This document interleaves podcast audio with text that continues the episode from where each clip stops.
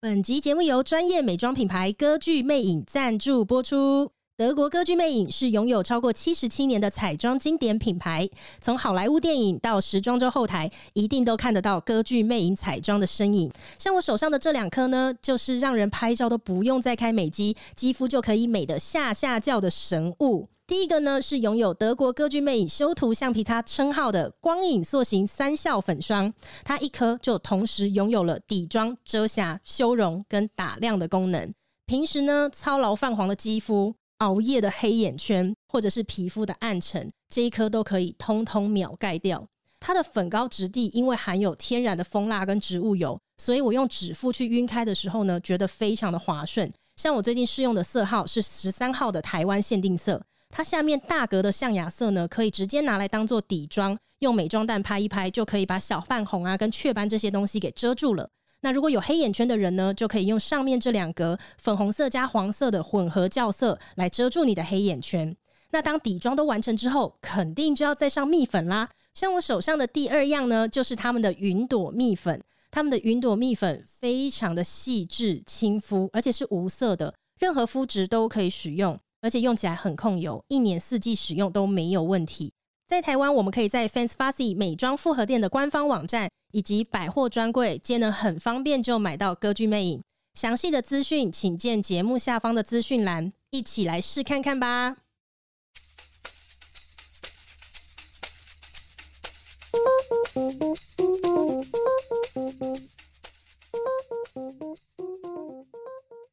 嗨，宝妮，嗨，今天是你第一次来录我们第三季。对，其实我跟你说，老实说，我以前来这里录节目的时候，每一次都还是会觉得有点压力大。每次要开进你家地下室的时候，真的假的啦？我就还是心里会有点担心。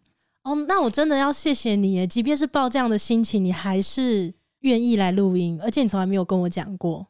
因为这种事我也觉得很难讲，就是你到底要怎么说出口说，哎、其实我还是觉得有一点压力，因为我觉得那个压力其实不是来自于你，因为你也没有从来也没有跟我说过什么，我就会自己觉得好像有时候不小心太认真了，或是太希望可以把事情说的完整一点，担心有点拖太长，或者是没有这么好笑，没有这么爆笑，担心比如说观众会不会觉得，哎、欸，我说话好像就总是没有这么好笑，这么有爆点或者什么之类的。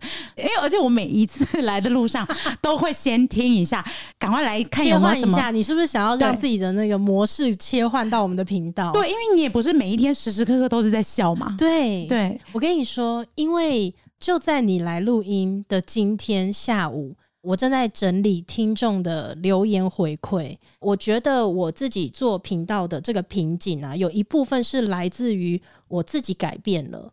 但你知道吗？人在改变，自己不知道。所以，我之前节目有一段时间，我那段时间在录音的时候，其实我都常常跟听众就直接讲啊，我就说哦，我真的录得很累什么的。但我觉得那个时期是我有一点不太知道自己到底在累什么，因为我真实的还是很想要录音，我有点找不到到底是什么原因。其实我我们也感受得到，虽然是来宾也能看得到你的，比如说，其实听众很多集你们都听不到。录完之后，他都会检讨说：“我觉得这一集不能播，或是我觉得这一集哦，对。可是其实有蛮多时候，我也觉得啊，其实就去吧，就是只是聊天而已。对。但你还是会希望可以给一些品质比较好的啊，或者是真的观众有中他们口味。对。然后我觉得也是花了一段时间之后，我才发现说，哦，原来我的那个瓶颈是来自于我自己，因为这个节目真的是不知道为什么做到后来给人一种爆笑感。那纯粹是因为。纯粹是因为我们笑声很好笑吧？我跟你讲，真的不知道为什么大家可能就定调我们是超级好笑的。然后你知道笑点这个东西哦，就跟你的胃一样，你会越吃越多，你口味会越来越大。真的，比如你曾经听过可能几集是你人生中真的觉得靠，这笑点未免也太好笑了。可是你后来可能哎接连都没有听到这么好笑的时候，你就会开始觉得哎，你们是不是变无聊了？嗯。对，然后所以我那时候就会有一段时间会觉得说不行哎、就很像是你知道从小到大做什么事情的时候，你今天能拿第十名，你下次就要拿第五；你这次拿第五，你下次就要拼第一。那好笑这东西也是一样，你就会觉得说，哎、欸，大家对我们有这个期待，所以我就会希望说，我们可以再制造更多的欢乐去给大家。所以有一段时间，我自己可能也觉得有点迷惘吧。啊，那就是我的心情啊！是吗？每一次来的时候就想说，完蛋，我今天就讲不出好笑，要怎么 超越前面的自己？对，因为虽然我也是觉得我是一个好笑又幽默的人，但是真的也没有办法时时刻刻都这么好笑，对吧？我们又不是白痴，一天到晚在笑。因为有一 有一天有一个人，他就遇到我，然后他就问我说：“哎、欸，你为什么现在不笑？”我想说：“为什么我现在要笑？”我想说，我也不是时时刻刻都在大笑，所以我觉得很感动的是，我这一次整理两千多则的留言，有没有？那当然，听众们的想法是各式各样都有。可是你知道，我那时候看到一则留言，他就写说：“其实说实在的，你根本就不用管我们听众怎么想，因为这个节目从最一开始的初衷，不就是你们想要录下真爱的朋友们之间的对话吗？那我们这些听众其实也只是从旁边去。”窥听你们在聊些什么，然后觉得蛮有趣的，是我们在窥视你们的生活。那你们要聊什么，其实不应该是我们管的。然后那时候我看到这则留言的时候，我想说：天哪！我一直都认为说做这个频道的初衷是做这个频道的人的事，可能其他人真的不会记得。所以我那时候看到有一则这样子的留言，超感人呢。对，我就把它写下来。后来我就陆续看嘛。结果没想到，不少人跟他讲了类似的话。哎、欸，可是你现在这样讲，我真的超想哭的。对，就是因为呢，你记不记得我第一次来录音？我你找我来的时候，你就跟我说，你就来我家聊天。然后我那时候还说我不知道要说什么，你还说就一般聊天啊，就我们平常聊天啊。嗯，对，有时候即便到现在，刚刚录音前我们的对话，我都觉得，其实如果现在有一台麦克风录这个还比较好笑。就是有时候真的会有一种，就其实我们平常聊天的过程，我都会觉得，哎、欸，其实。反而是麦克风架在前面的时候，你会有一种无形的压力。没错，所以宝妮，我跟你讲，这就是我要跟你分享。就你开头跟我说你来录音会有压力，对不对？那我也跟你分享我这两年来一些录音录下来的一个心路历程。原来有这么多的听众记得，而且他们有在乎这件事，就是记得这个频道是为什么要成立。我觉得好感人哦。所以你知道吗？是他们在提醒我。我开始在迎合听众的口味了。我开始发现说，听众们想要听好笑的东西，听众们想要听荒唐的东西，所以我就应该要不断的制造这些东西给他们。所以其实录音到有一段时间的时候，老实说，往事一定会被聊完。往事聊完之后呢，你现行的生活当中也还没有什么有火花的事情的时候，你开始只能制造制造效果。那我到后来就会感觉说，我没有想要做一个综艺节目，可是为什么我们每一个礼拜为了要追这个更新，就要一直去想有哪些主题可以聊？然后你参考遍了所有的谈话性节目，然后别人都在聊些什么？可是我到后来呢，是这些听众的留言提醒我一件事情：那些好笑的主题跟我的人生有什么关系？我本来就不会聊那些主题，我或者我现在根本就没有想聊，我现在人生对那些东西根本就没有共鸣。可是因为他们好笑。那个主题可能注定的就是好笑，嗯、听众们就是会喜欢那个口味的，然后我就要为了那个东西去聊，所以我到后来有一段时间真的觉得录得很累，然后找不到原因，但现在找到了。哦，谢谢刚刚那一段话，就是我也会觉得，嗯、对我只是来跟我的好朋友聊天而已。是啊，所以接下来每一集，管你觉得我好不好笑，我就来聊天。我觉得 才呛虾，没有，就是我觉得回到第三季之后呢，与其说第三季感觉好像是什么全新的一个系列还是什么，其实也没有，第三季只是回到初衷而已。就是我觉得我也要时刻的提醒我自己说，没有，其实我们要做的、想做的，就只有录下我们彼此的对话，跟我们此时此刻想法。因为我这次为了要调整这个节目嘛。我就回去重听了我的第一季。老实说，我非常非常久没有重听了，集数做了一两百集之多。嗯嗯嗯，然后这一次，我就在很短的时间，很密集的就把第一季，然后一路听到第二季。你知道一个很妙的事情是，我自己都没有发现说，啊，原来我当时是这么想的。才两年哦、喔，如果这个节目，嗯，有幸你做个十年、十五年，我们不要为别人，为自己就好了。你每次都说看是谁在谁的灵堂里面播。那就要看谁先走啊！对，你看，乱讲，老王，我希望你长命百岁，我爱你哦。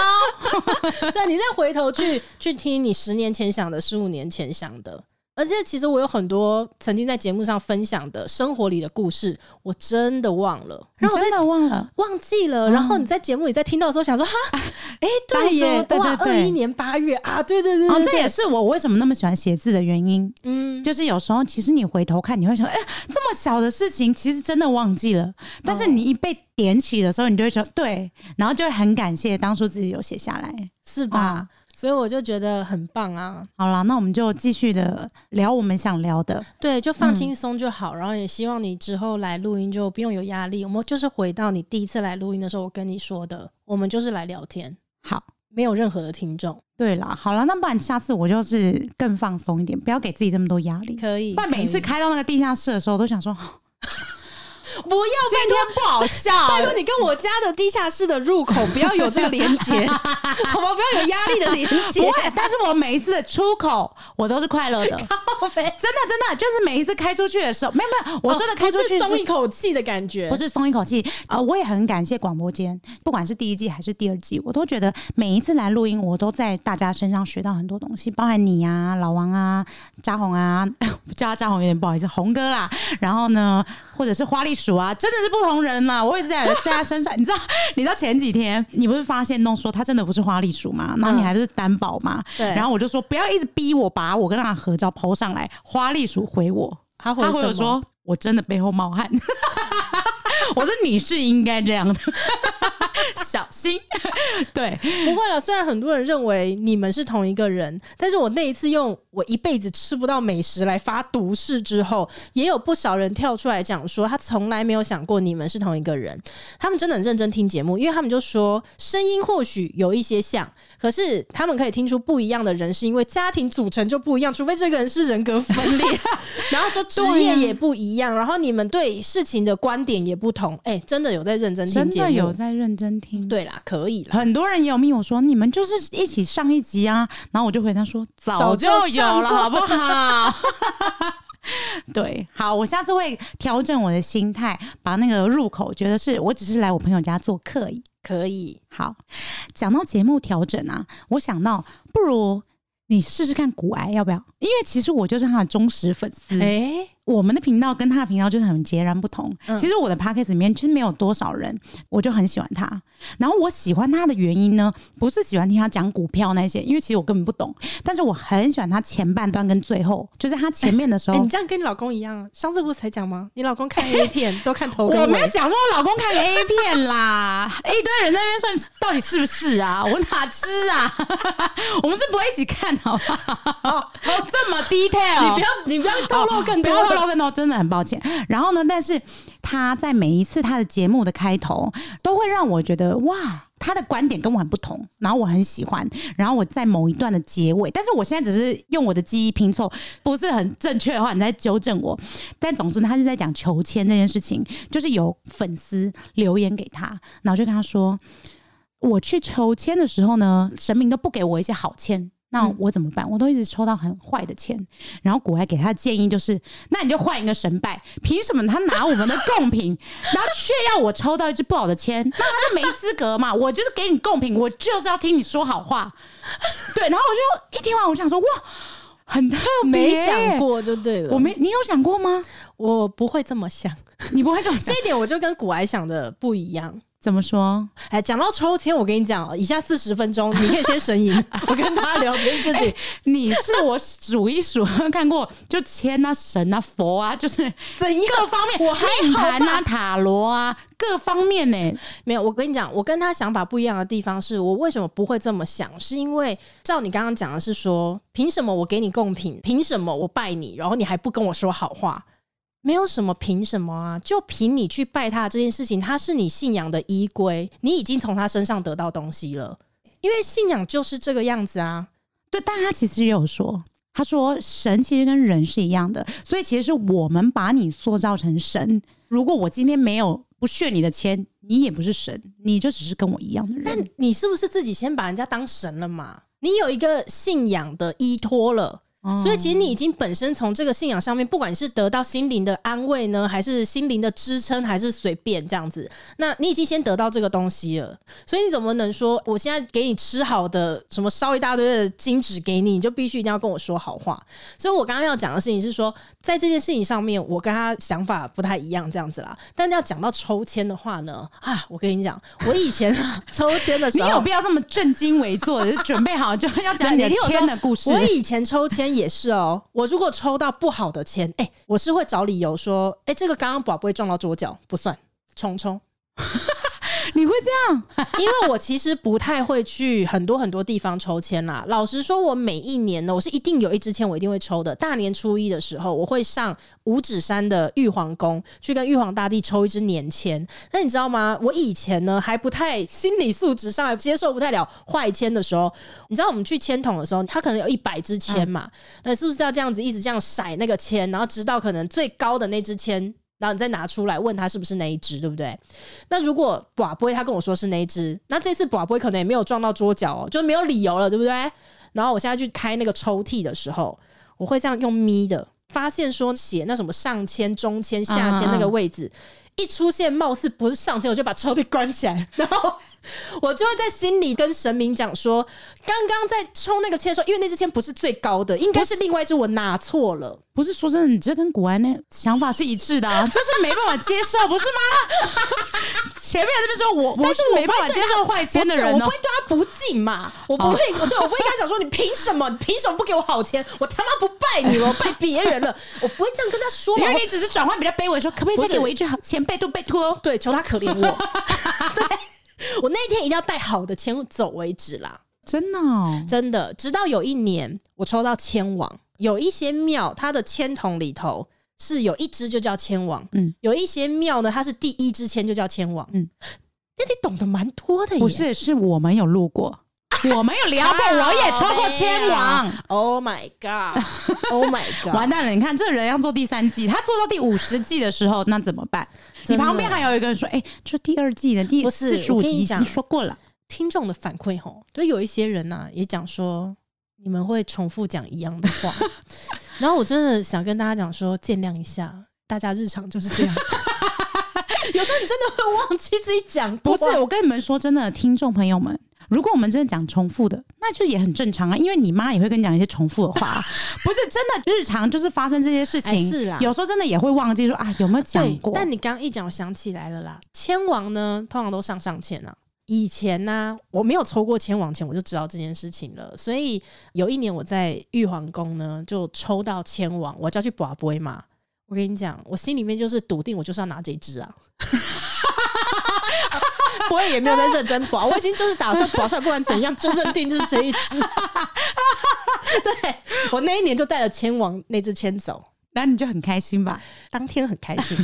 可是我跟你讲，我就是后来就明白了啦，我就明白说，其实好签里面呢也会有提醒要告诉你，嗯，那坏签也是，这跟过日子一样啊。好日子里头呢，也是会遇到不好的事。那坏日子里头呢，也还是会有好的事情发生，嗯、所以我觉得我现在抽签是非常平常心。所以你如果今年是抽到下下签，我接受，你接受？嗯，我今年就去抽啦。大年初一那天我就上山了嘛。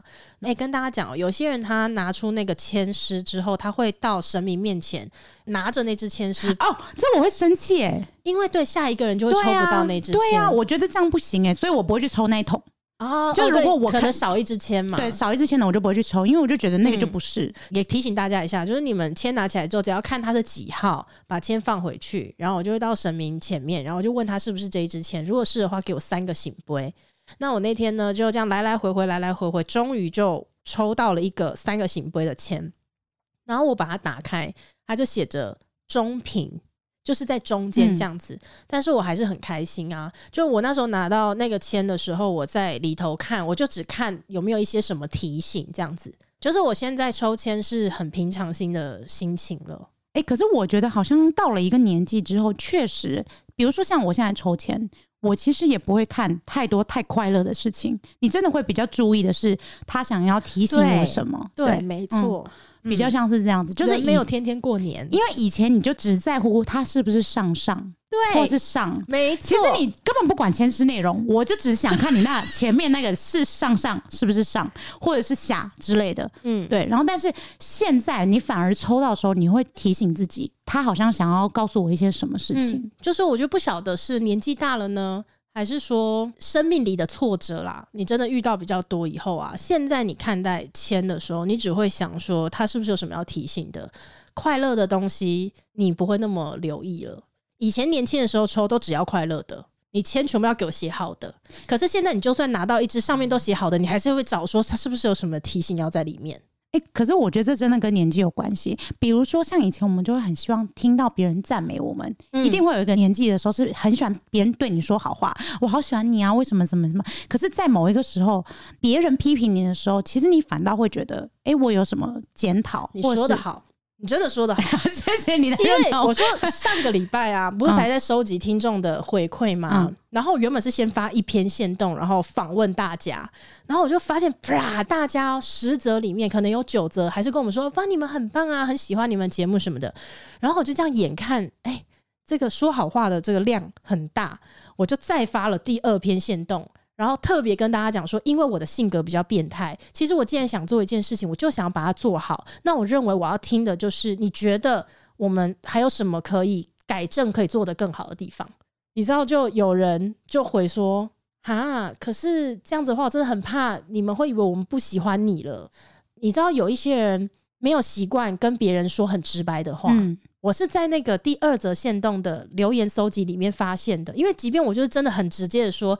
我不会有玻璃心，不会玻璃心。你们有什么就是直接讲。嗯、那确实也收到一些对我来讲很重要、很实用的反馈，比如说有些人会说我们太靠近麦克风大笑了，他的耳朵会不舒服。那我就觉得哦，这是一个很重要、我需要知道的事情。嗯、那可能有些人会讲说，啊，我也没有办法一直听很好笑的东西，我也希望可以听一些呃有启发的、有反思的什么。就是我觉得有一些也是讲的超直接的，可是我会觉得这都很好，因为你不讲超棒的，你不讲就是我们可能会不知道。对，可是你也会发现一个很有趣的现象是，有一些人他想要讲，可他会跟你打预防针。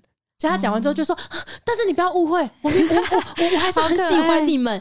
但是我觉得说，真的，我到一个年纪之后呢，我就想听这些东西。可是我跟你说，这个不是只针对比如说听众给我们的建议，而是其实我们生活中的每一段关系，越在乎你的人，越想要把我们这段关系搞好的人，他讲话就会越直接。嗯比如说拿婚姻举例好了，如果我今天真的很看不爽你，其实我可以睁一只眼闭一只眼，因为我没有那么在乎。嗯，可是如果我真的希望我们的这一段关系可以继续长久的、持久的走下去，其实你越给我们这些建议，其实是越好的。说得好啊，真的啊，我我才有办法修正嘛，修正到你希望我改变的样子。所以每一次，比如说我朋友跟我抱怨说我老公怎么样，我就说别跟我说，跟你老公说。嗯，对，我的意思就是说，如果你真的想要跟这个人继续走下去，那你就应该把你觉得不开心或者你觉得受委屈的方式跟他说。如果他的想法也是我想要好好的经营这段关系，那他就会付出努力。是啦，我前一阵子也是忍不住跟我老公说了一些，跟你讲，三天不跟我说话，真假？对啊。可是我说真的，他本来就很少跟你说话，那他三天不说，没有，我跟你讲，他是真的不跟我说话，真的、哦，真的啊。为什么他要这样？我不知道，幼稚哎、欸，宝宝哥。哎、欸，你知道以前、哦、以前我曾经跟他吵架，然后因为我是一个受不了冷战的人嘛，嗯嗯、然后就才刚吵架一两个小时内，我就要闹离家出走什么的，就是一叫冰冰冰冰，就一定要有人理会我就对了。哎、欸，我现在被训练的可以耶，我不跟我讲话是不是？没关系，老娘就在那边等，三天后就来跟我讲话。哎。真的、哦、好笑的是，他三天后、啊、他怎么开头？我跟你讲，他有一天回家，他就过来找我，他就这样子推了一下我的肩膀，就说：“老婆，不要这样啦。”然后我说：“怎么了吗？”然后他就说：“不要这样啦，好啦，不要这样啦。”我就说：“怎么了？是你不跟我说话？是谁不要怎么样？”他说：“好啦，好啦，来啦，好啦，我好好跟你讲。”好了，只是它消化时间比较长，对，它需要比较多的时间这样子。嗯、对，但说出来总比没说好。那肯定是啊，对啊。可是很多人都是觉得，反正我就是睁一只眼闭一只眼，我先不说，嗯，然后等到累积到最后的时候一次爆发，嗯、来不及的时候，对，就是在那边翻旧账，就是你当初怎么样，那一次我就已经很不爽你了。然后叭叭叭，我跟我老公从来不存在这个问题，因为我每一次都直接爆炸。你要就地爆炸，我直接都就地爆炸，就是我只要一不爽，然后我就跟他说：“你现在不要跟我讲话，我跟你说。”然后叭叭叭叭叭，然后我就一直讲。那你讲完之后呢？他都会说对不起，然后但他就是会开检讨大会的那种人，而且他真的都有在听我在抱怨哦。比如说我抱怨了几个，然后他就会跟我说，其实像第一个、第三个我没办法改，只能微调。就是那第二个，我觉得我可以怎么样做？那以后我怎么样？而且我老公会打下来，他很厉害。所以你们婚姻关系有绩效表吗？没有绩效表，但是 你们是四季一季考核一次，对啊，就看他每一季有没有表现比较好。会有绩效没有啊？但是我觉得这个才是好的沟通方式，就是不是我单方面抱怨，而是你也有想要修正。嗯，对啊，就是我觉得也不是只有单指婚姻关系，沟通要双向啊。沟通本来就是要双向，嗯、不是单方面的输出。就比如说我纯粹爆炸，但我家是存 存在比较多，是我你家也是吧？你老公有爆炸过吗？几乎没有。对啊，我老公也没爆炸没有啦。他不是爆炸，我们爆炸是喷火出来嘛，他的爆炸是喷干冰呢。哦，对，你老公是属于那种冷战型，家里都下雪了。哎、欸，我跟你讲，你老公还是属于冷战型，我老公那种才是最讨厌的。怎么样？就是你以为他在跟冷战，其实他根本不知道我们在冷战，你懂吗？就是他就是想说，哎、欸，有什么事吗？可是不对啊，你老公怎么会认为你在冷战？因为如果我现在在跟我老公冷战，他一定会发现，怎么会回家没声音？不可能没声音，怎么会没声音？不会啊，他回家我都叽叽喳喳，叽叽喳喳，啊，这时候一直跟他聊。对呀、啊，我们两个都叽叽喳喳。你觉得他回家发现家里面鸦雀无声？哦，对了，有可能他有发现，但我不知道，不管他，反正我就是单方面。没关系，这个你回家把那个考核表拿出来，你再问他，我就看一下，搞不好哎、欸，其实我老公抽屉里面其实有一个老婆考核表，对他这个表现怎么样？其实他都有在帮我打分数。我跟你讲，但你讲到说要跟对方讲实话，你知道我变态到什么程度吗？我刚刚前面不是在讲说一整年开春的时候很多事情要做，包括算命这个时间就要先算了嘛，那算一整年嘛。然后我在今年开春的时候呢，算了塔罗牌是一个，算了紫微斗数是一个，然后算了八字。哎、欸，我终于知道你为什么不跟我出国，因为你根本都在算命啊，走这些行程。你说我过年的时候吗？对呀、啊，没有说要不要去。我跟你讲，不是，你知道我怎样多变态？我那天算那个紫微斗数的时候啊，然后那个老师在跟我讲，然后这个老师已经帮我就是看很多年了，这样。哎，这边先跟听众们讲一下，我是不推荐算命老师的。这个就是从就过去这两年，每次只要讲到算命，我都会说，算命就是不要问我。因为算命真的太看个人了，嗯、所以算命我是一概不会分享资讯这样子。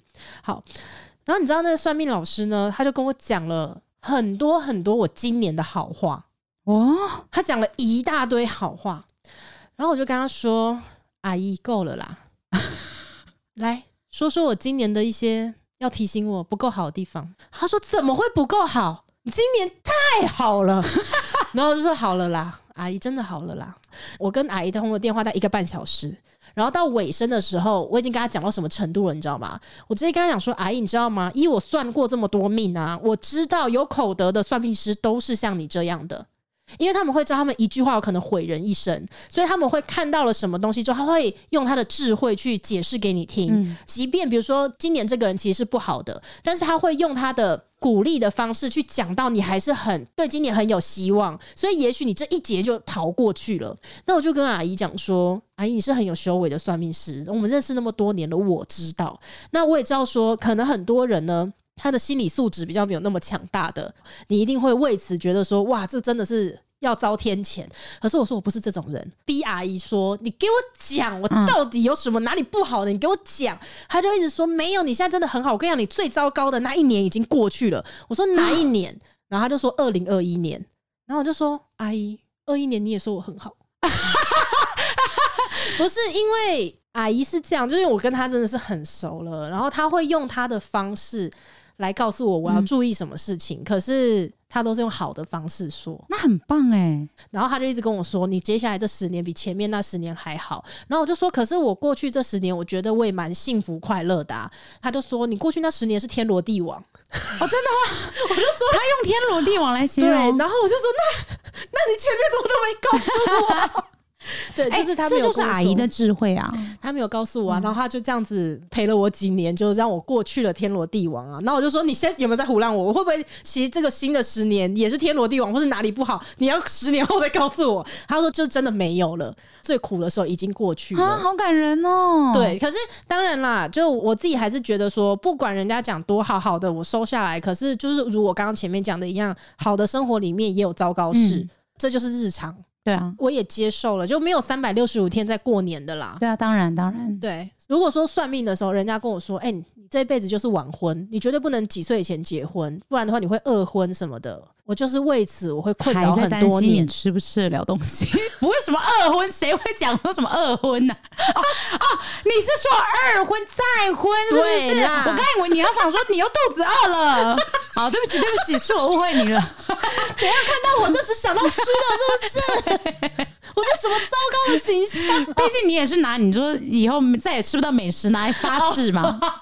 对啦。哎、欸，你刚刚讲那个，我就觉得，如果我现在人生有一句那种话，有一句话蛮代表我现在的，就是肯跟你说实话的人，才是真的为你好的人。哎、欸，那讲到这个，我就来跟大家分享一下，请晴的人生有一句我非常欣赏的话，叫做“永远要留给别人说实话的空间”。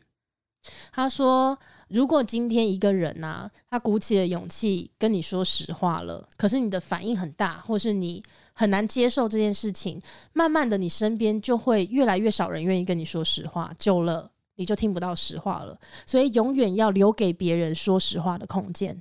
然后我非常非常的把这句话放在我的心里，因为我觉得老板很难听到实话。嗯，所以如果有人真诚的愿意跟我说实话的时候，我都是当做是礼物的。嗯，但是当然啊，听实话是要练习的。对啊，确实、哦、有一些就是心理素质一定要有提升到某一个程度了。对、嗯，但你有没有觉得信仰就是一个很神奇的东西？嗯，就是比如说像最近星云法师不是圆寂了吗？然后因为我是有皈依的，哎，嗯，小时候我是念那个读经班的。就是那个时候，星云法师就有来帮我们办那个皈依法会什么的。这一阵子就一直看他的故事啊，很多人开始出来会写一些他的故事。然后我里面就很记得一串，其实他有在研究基督教。诶、欸，对，别人就问他说：“你明明就是佛教最长的人嘛，却为什么你在研究别的宗教？”然后他就说：“我觉得很有趣。他觉得为什么别人可以念诗歌，然后可以开心，然后唱歌，把每一个礼拜天当成好像是同乐会一样，但是佛教却要好像就是要很哀戚，然后要很辛苦，哦，要有眼泪。对，他觉得他其实想要的是快乐的。我觉得那个也是让我觉得哇，他真的是一个好不一样的人。我也曾经。”被基督教的氛围感动到，很想去教会。我也有这样子过。我跟你说，有一次我去参加基督教婚礼，然后哭出来的事情吗？哦，我不知道。有一次我参加一个基督教婚礼，然后新郎新娘都是基督教徒，好像是新郎的爸爸本身就是牧师。婚礼的时候有一个环节，那时候我们在一个教堂里面，因为我很少参加，几乎没有参加过吧基督教的婚礼，所以我就不知道他们的环节。有一趴。两方的家人就往前面走，然后就走上台了。音乐就一下，他们就开始唱诗歌。你知道那个诗歌，我没有骗你哦。那个第一句歌词出来，我全身哎，你看我现在鸡皮疙瘩就又起来，我全身鸡皮疙瘩起来。然后他唱到第二句的时候，我就直接唰就落泪啊，不能解释这件事。然后我回去之后呢，我就传讯息给我一个。基督教的朋友跟他分享了我今天参加婚礼发生这些事情，我说我无法解释到底是为什么，为什么要哭啊？对方就跟我说，这个就是圣灵，可是我没有办法跟你解释。他说，因为你不是基督教徒，我讲了你可能会觉得我到底在说什么，可是我只能跟你说这就是圣灵，然后这很正常。然后那时候我还跟他讲说，那你以后。有上教会的时候，你愿意带我一起去吗？因为我好喜欢那个感觉哦。我说我想去那里哦，就想去那里唱歌这样子。然后他就说你当然可以来啊。然后后来。你知道为什么我一直 没有去吗？为什么？所以我就有一件事情困扰了我蛮久的。哎、欸，如果我们有基督教听众呢，可不可以回答我这一题哦？我可以一边上教会，然后一边抽签吗？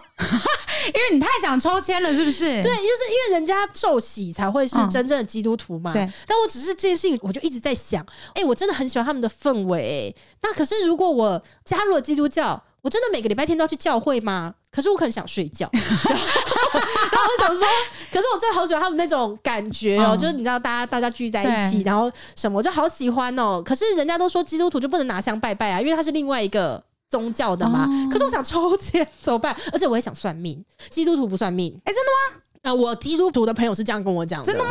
我不知道哦。哦，你觉得会不会？有是基督徒的听众，然后在听的时候想说，这两个人到底在跟我笑？哎、欸，对，因为毕竟我们真的对这个宗教不是很了解，但是我们没有任何无理的意思。然后，如果你们就是可以解答我们的话呢，我们会很高兴。对，对，因为其实我们是很想了解的。嗯、然后我觉得很棒啊，这就跟星云法师一样啊，就是他也在研究，他也觉得有趣，嗯、所以我觉得这个也有可能也是为什么我看到之后会觉得特别触动。因为其实，比如说你去佛教的时候听的那个音乐，就是跟、啊。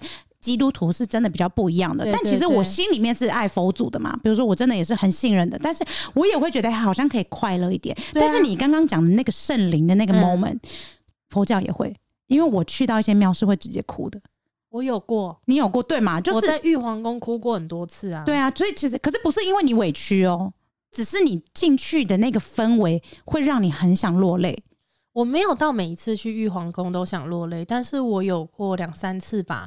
呃，因为玉皇宫它是一楼是关公，二楼才是玉皇大帝。我有过几次是上到楼上去之后拜玉皇大帝的时候，我会跪在那个前面的，他有那个垫子嘛，我跪下去就开始一直哭，一直哭这样。对啊，我我也是去年吧，我第一次去镇澜宫。我从来没有去过，非常有名嘛。然后我是第一次去，然后我不知道为什么走到他那个前面，我就一直觉得我好想哭，我好想哭。我进去，我因为我背着我儿子，我就真的跪在那里哭哎。然后我还边哭，我还边哭说，我也不知道为什么我会哭，可是我就是很快乐的哭。可是啊，你是快乐的，是快乐的哭，是快乐的哭，就是你觉得蛮好笑的，因为我就觉得 哎，我不知道我为什么哭，但是我觉得神明一定知道我为什么要哭，是被感召吧？我不知道，但我本来体质就比较敏感一点。哦，你刚刚一边讲，我都一边鸡皮疙瘩、欸。但是，但是我觉得像基督徒这样子，我觉得，嗯、我觉得也很棒。我是那种那叫什么，就是没有哪一派比较好的，我只有觉得尊重，嗯、然后尊重每一个宗教带给大家的力量，推荐大家每一个人都要有一个信仰。那说了这么多，你自己有没有最推荐哪一种算命的方式？只有求签吗？因为我很想知道啊，毕竟我像我就是不算命的人。嗯，为什么让你这么着迷啊？我没有着迷啦，没有着迷的人不会每年都去。没有，我跟你讲，这无法解释。着迷的人是你听到哪里算命，你哪里去。着迷的人是这样，哎、欸，我听说嘉义的那个，我跟你讲，那什么看手相的啊，说明天你就去。哎、欸，我跟你讲，我听说那个新庄山上啊，那怎么样？然后你明天就去。可是我不会自己找。因为呃，我刚刚说我今年初的时候还有算一个八字嘛，嗯、那个是一个新的老师。可是我跟你讲，那老师怎么来的？是我一个做老板的朋友，那因为他生意也是做的顺风顺水，然后他好像就是给这个老师看，然后呃，我就想说，哎、欸，因为他感觉好像对这个老师呢是非常相信。这个老师跟他说他的房子不适合，他马上搬家。哇！可是这么信？对，可是他不是一个，就人家跟他说什么往东，他就往东的人，所以想说，哎、欸，这个老师到底是多厉害？我就很好奇嘛。基于好奇，我就跟这个老师联络了。那时候我的朋友就跟我讲说，哦，他可以算命，然后他也可以看风水。然后他就说，我跟你讲哦，你家里啊跟公司一定要看风水。那因为我是真的有在信科学风水的，嗯、所以我想说，哎、欸，好啊，不然就问问看好了。就我跟你讲，这个老师是我至今问过最贵的价格的。真的，真的，真的很贵。然后我那时候想说，呃，我跟这老师真的是素昧平生，你知道，没有见过他，就要付这么多的钱吗？我那时候停顿了一下，后来我就想说，不然这样，我先给他算命，因为算命的钱没有很贵。嗯、那我们先算命，看一下彼此聊起天来合不合拍嘛？呃，就不合拍，省了一笔，是不是？他在帮我看的时候呢，他就是一直不断的在跟我说。我跟你讲哦，这几年你都不好，这我可以接受嘛？嗯、那但是你可以给我一些提醒啊，提醒也讲不出来，就是不好啊。那怎么做呢？叫我去看风水啊？对，你叫我去看风水，调整这些东西，就你都可以，至少不会那么糟。对，你弄完，你看你就摇头啦。我就是电话挂了以后，我就像刚刚没通过那通电话一样，我不太会受影响，说怎么样。后来是那个老师有在传讯息给我，就说：“哎、欸，如果之后也要看风水的话，再跟他联络。”然后他就说他会再把他的履历给我，然后他就传了他自己的基本资料啊，然后还有他看过风水的那个名单。我当场都决定我不会找他了啊！我跟你讲，他看的公司真的很多很多，没有一家我不认识的，非常非常有名的。可是我看完之后，我就决定我不会去，因为我觉得你不应该透露你的客户资料。哦。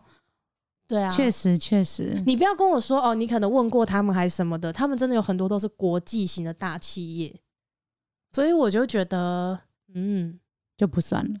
我没有因为这样子觉得说他可能不准或者不厉害哦，嗯，我只是觉得不合拍。嗯嗯嗯，所以我就没有再找他。啊，反正不管怎么样，你会把阿姨的资料给我吧。那可以，阿姨应该也会对我说好话吧？即便我未来是天罗地网，他也会哄我吧？他会哄你，超烦的。阿姨，好啦好啦，生命还是人定胜天啊。其实应该说，我觉得不管你信什么宗教，或者是你算过什么命，到了最后呢，其实最终的决定还是你自己。是啊，对啊。所以我觉得只要你够努力，其实没有什么。哎、欸，你这么说还真的是这样？真的啊，就是。有时候啦，比如说人家都会说，哎、欸，那个谁，其实我身边就也会有人说，哎、欸，那个没了怎么样怎么样，然后是因为他怎么样怎么样，然后都说没有，那都只是因为他很努力而已。哇、wow，说真的，其实其实你说真的，开这种问问题的人有多多，谁会真的这么认真把两千则都看完啊？对啊，所以你会成功，真的也不是没有原因的，就是做事认真。谢谢。真的，如果我是阿姨，阿姨也只是说你好话，就是你知道，不是，就真的认真的人，如果他真的有得到一些些什么影响力，那都只是他的附加价值，那从头到尾都只是因为他很努力而已啊。哎呦，谢谢谢谢。但是如果被我老公听到，他又要回说。努力只是标配而已，这世界上谁不努力？但我喜欢你老公这句话。对啦，谁不努力？大家都很努力，大家一起努力啦。嗯、好啦，那今天这集就聊到这里喽，我们就下一次见，拜拜，拜拜。